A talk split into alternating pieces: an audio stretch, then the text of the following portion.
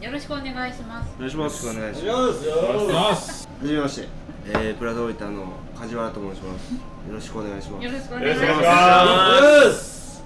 梶原さんいつも何してるんですかプラちょっと待って。さっきとノリが違うよ。質問がおかしい。え何してるんですかプラザ大分であの今回ですねあのシェルタスっていうあのプロジェクトをプラザで進めた時のあのリーダーを一応はいおやってました。よはい。ありがとうございます。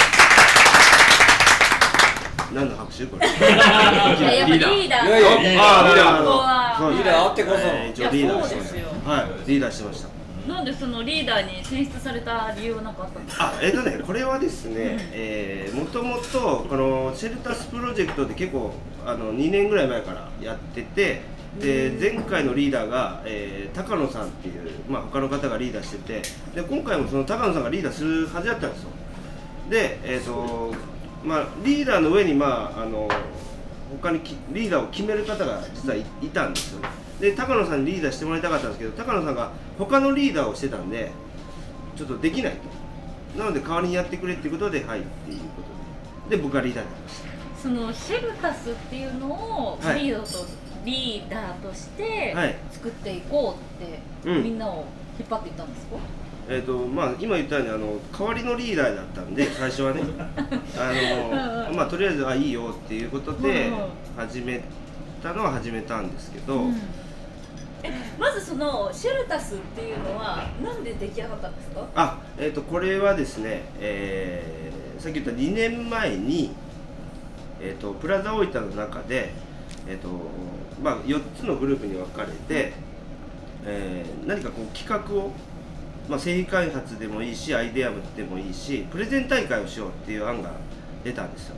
でその中で、えー、と最も優秀な企画がシェルタスというプロジェクトで優勝したっていうのがきっかけで、えー進めるという話になりましえその4つのチームに分かれて、たはい。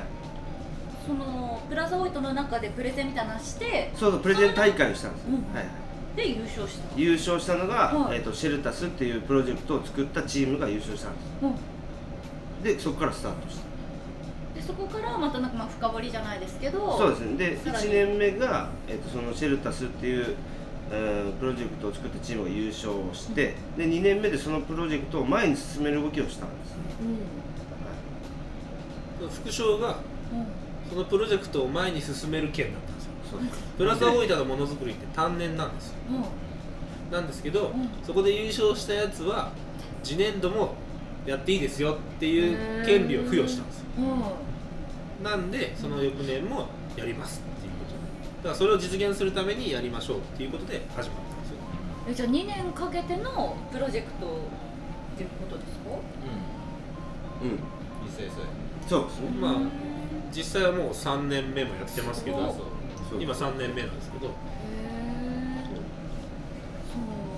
そう。シェルタスってそもそも何ですか？そうですね。これは実際に発案した私さんから説明してもらった方がプラザ大分の阿絶です。はい。はい。お手さんよろしくお願いしおます。願いします。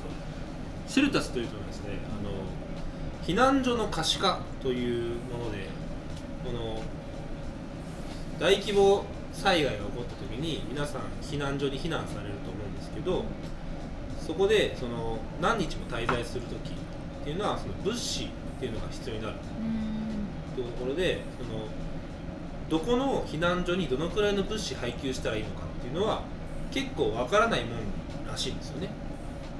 なのでそれをその可視化して効率的な支援を行えるような仕組みがあったらいいんじゃないかなということでそのシェルタスっていうのは名前は後から決まったんですけどその避難所を可視化したらいいんじゃないかっていうアイデアをちょっと私の方で発案させてもらってで提案したということです。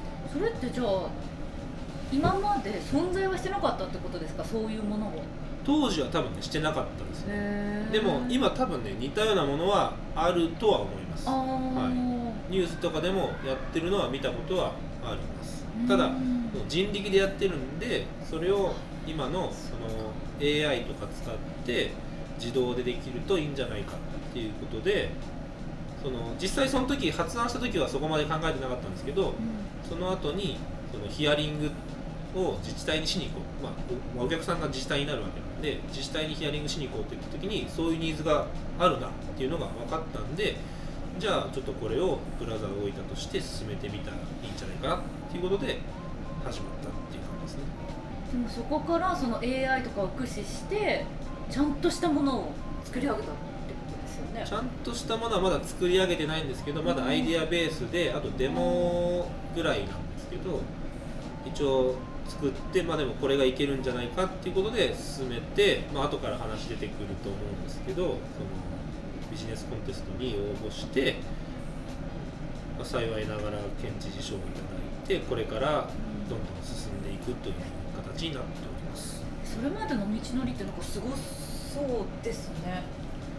なんか大変じゃなかったですだって2年まあ3年今3年。そうだから、えー、と1年目の時はまだコロナ禍じゃなかったんですよ。そのビジネス、おーえー、とプラザの中の、えープレゼン大会の時はまあそういったのはなくて、うん。で2年目そのシェルタスが、え1年間またプラザの中で活動を続けられるっていう形になった時にコロナになったのかな、で本来であればいろんな、まあ、プラザ大分って一応その学校とか、えー一応企業さんもそうですけどあの連携が取れる組織なのでその産学官でちあの連携してこのプロジェクトを進められるよねっていうことで、まあ、やろうとしたんですけどさちょっと一貫性そのコロナで学生さんとのコラボもできなくなったりとかいろんな制限が結構出て。思った以上に2年目は進められなかったんですけど一応プロトタイプまではできたんですよ。2年目で。うん。本来はそのそこそれ以上進めたかったんですけどね。補足するとその高専大分高専の木本先生っていう方がいらっしゃってでこのプロジェクト始めるときにそのヒアリングに行ったんですよね、うん。あの木本先生っていうのは画像認識の AI をやってる方ででその先生にこういうアイデアあるんですけどあのどうしたらいいですかねって聞きに行ったらその木本先生がすごく重要なテーマだと思いますといおっしゃってくれてでそのうちのその生徒もしよかったらなんかこういうなんかそのその時に高専のその参加するイベントみたいなのがあってそういうのに参加するのにこのアイデアであの学生も参加して一緒に参加させてもらえないかみたいな話があったんですよね。ただコロナでうんその高専も生徒が来れなくなっちゃってこれが頓挫してじゃあ我々どうやって開発しようみたいな感じにはなりました。うーん。じゃあその完全に皆さんだけで出来上がったってことですか？そう。そう。まあアイデアから。で幸いその時にあの木本先生が AI 講座を開いててその翌年かな？うん。でその私と今の代表幹事の川野さんと一緒に受けに行ったんですよ。で2日間の講習だったんですけどそこで AI のいろはを覚えてまあなんとか画像認識を使ったそのデモ機を完成させたって感じですね。普段の仕事で AI に今までなんかまあ触れる機会とか実際に仕事で使ってたことがあったんですか？現状はないですね。あでもそれってすごくないですか？そこからだって講習会に行って勉強してえ2日ですよね？2日間ですね。へえ勉強になりましたよ勉強になりましたね。なんかその講座ってうん。なんか AI の勉強もそうなんですけどどうやってこう画像を集めてくるとかその自動でウェブサイト、そのウェブ上からもう画像をバンバンの引っ張ってきてっていうプログラムの作り方とかいろいろ教えてくれて、ね、非常に勉強になりましたね。ただあの手の届かないものじゃないんだなっていうのは学んだ、そうね。そこで。意外と我々がいけるんじゃないかっていうか可能性を感じたね。勉強すればできるなっていう。実感はすげえ感じましたねへえでそれは細かいところはねそのうんそうですよね。細かいアルゴリズム作るみたいなのは無理ですけどそのあるものを使うっていうのはもう全然我々でもいけるなっていう実感はあってでその実感をもとに一応じゃあ作ってみたよっていう感じであの2年目が終わりましたね。すごいだってまあ言ってみたらゼロベースからってことですよね。そうですね。ほぼそうですねだってその、まあ、仕事とかで普段そういう、まあ、デジタル系とかそっちに携わってる方だったら多分簡単だと思うんですよ、まあ、こういうことすればできるようになみたいなそうじゃないってことですよね。うん。まあでも異業種交流会であるあるなんですけど、うん。意外と敷居が高いっていう思うものが意外と蓋開けてみると手の届くものなんだよっていうのは結構異業種交流会であるあるでまあすごいと思う。そういう意味だとうん結構手の届く範囲のものだなっていう感覚はありましたよね。まあそれはあの私とその川野代表が そっちの経験がある ああそういうことですね。もともと地盤があるっていうのは。全くゼロベースでプログラミングもやってこさっきから。とありません聞いてるけどやっぱ二人はすごいです いやあのね全然梶原さんが登場しないんでどこでこ入ってきてくれるんかなっていやこれ入らんかったらなんか俺だけサボってたりとかなっちゃう。梶原さんはこの時はあのまだこのチームじゃなかったあそういうことですね。2年目の時は梶原さんは別チームだったんですよそうそうそうそう。ねそうです。そう。まあ雲の上のものじゃない。そうですね。そういやすごいっすよだからみんな会員もやっぱすごいなってすっげえいあの見てますしやっぱそれにそそこまでの熱量を持ってやってるからみんな協力してやってる部分も多分ある。そうなりますよね絶対。ありますあります。そのある分野の人ではもう全然手の届かないものでもある分野の人では常識だったりあるいは射程距離内に入るっていうのはうんうん。もともとプラザオイトの地盤としてはある。ん。ですね、そうですだから教えればできるんです。そうそうそうただその突破口を開くのが誰かとか知ってる人がややってくれるのか知らないけどうんやってみたらできたよって共有できるのかっていうその持った知見を共有できる気軽に共有できるなその利害関係なく共有できるなっていうのがプラザ大分のまあ一つまあ僕が思ってるいいところでもあるかなとは思いますけどなんかこう世界がすごく広い感じがしますよね。なんか普通凝り固まってなんかちっちゃなところで生きてる感じがしますけどなんかプラザ大分の方々って好奇心も旺盛な感じがするしあちょっとやってみようかなみたいなそういうのでそうですねその近いところでうん。そうやってやってできたよとか言われるとあじゃあ俺もできんじゃねえみたいな勘違いをしてしまう。話なんですけどうん。実際できる。も実際にできる。るっていうふうにこういうふうに言うんですよ。でそれを自分でこうい行くか行かないかはまた別の話なんですけどでも近いところに感じるようになるのは間違いないですよね、うん、多分これがそう今プラザに入ってなかったらとか多分関わりがなかったらまあ自分の業界だけだったら絶対あのそういう接点はなかっただろうしそういう意味では本当にプラザ入っていろんな刺激にはなってますね。だって梶原さんもかなり長く、ね、いらっしゃいますもんね、はいそんな中で一番なんかこう、記憶に残ってることとかってありますか？難しいな全部記憶に残ってる。すごい全部残ってる。あ全部って言ったら嘘ですけど。いやでも衝撃的なことはやっぱいろいろあって、まあ、コロナ禍なんでになってからはやっぱみんなとこうやってこう喋ったりする機会っていうのがこうなかなか減ってはきてるんでただコロナ前はですねやっぱ月1の例会があってその後にみんなで飲みニケーションして、まあ、近況話したりバカ話したり、まあ、いろんな事件が起きてるのそのプラザの例会っていうか活動自体が本当にまあ楽しくてこれといってとなるとまたなかなか難しい気はします。あれ？そもそもシェルタスの命名シェルタスの意味って何ですか？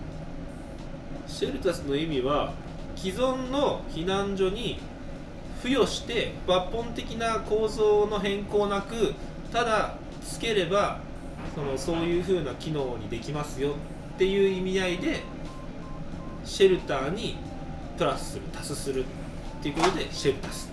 想像するのって自分が災害に起きた時地元でっちゃうんですけど出張先でじゃあ災害になった時どこに行けるか分かんないです、うんうん。その情報が見れてで Google マップ上で行けるっていうのはこれはもうすげえ俺はメリットだと思うんですけど、うん。ここをねもっと押していってここ行ければそれ押してなかったけどいけます。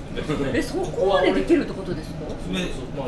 全国の自治体が導入してくれればどこでどこであったとしてもそのアプリをとアプリというか、まあ、そこでできれば今自分がどこにおるかでその近くの避難所がマップで現れてそこに何人今避難者がいるとかどんだけ備蓄状況があるとか。女性が多いとか。そうそうそう。何人収今自分が。知りたいこれがすげえ俺はメリットだと思うんですよね。いやプレゼンの時に言ってほしかった。いや大事。ここからまたプレゼンの時はあれは無理やった。5分以内はいや動画では無理や AI コンペだったんでああそうだね。そこはもう省きました。これが災害避難コンペだったら入れてたもう絶対入れてますね。これで今回のシェルタスの一番のもう一個のプラスっていうのが画像認識なんですよ要は。画像何ですか？要はえっ、と自分の家族とか友達とかが被災した時に連絡取れないじゃないですか。だからそういう時にその画像認識を使って自分が手持ちで持ってる画像とか何でもいいんですけどその被災した本人の画像と照らし合わせて今どこの避難所にいるのか確認することができるっていう仕組みなんですよ。だから特段言ったら携帯電話で連絡つかない時にまあ離れたところに両親とか友達が被災した時にそのそのシステムを使うことでとりあえずどっかの避難所にいるっていうのが安否を確認することができるんですよ。わかります？そ画像認識それえっと要するに、えっと避難所にそのシェルタスのシステムを入れてもらったらそのカメラ画像でカウントするんですねまずは。はい。何人滞在してるとかが分かる。男性女性何人。男性女性。でその時に画像で認識するんですよああこの人が来ましたよ。そうですはい。そうです。そう梶原さんがその避難所に来ましたよっていうのを画像で認識するんで。で例えば僕とかが他県にいて梶原さんの安否を確認するときにそのシステムが入ってれば梶原さん自体はその避難所でカメラで認識されてるのでそこにいるっていうところで安否確認が確認が取れるんですよ津波が起きました。流されてないかどうか避難所にそうそうそう。ちゃんと避難してるかどうかの確認が取れる。その認識の画像がじゃあ80%のあの認識率でた多分ここにいますみたいなそうそうそう分かったらいいじゃないですか。そうそう全く分からないそれは本当欲そうしいですよねそれが本当に今回のその、えー AI チャレンジで僕たちがアピールしたかった2つ目のポイントなんですよで今いろんなその伝言災害伝言サービスとか、えーいろいろあるんです。確かに。な被災した時とかに何かしら安否確認するサービスがあるんですけどこの画像認識サービスは言っていいのかな？多分ない。うん。と思うよ。似たようなのは確かにあるんですよ。ただそれは災害とかではなくて違うやつではあると思うんですけどこういった災害の時にそういう安否確認するための画像認識サービスはおそらくまだないのかな。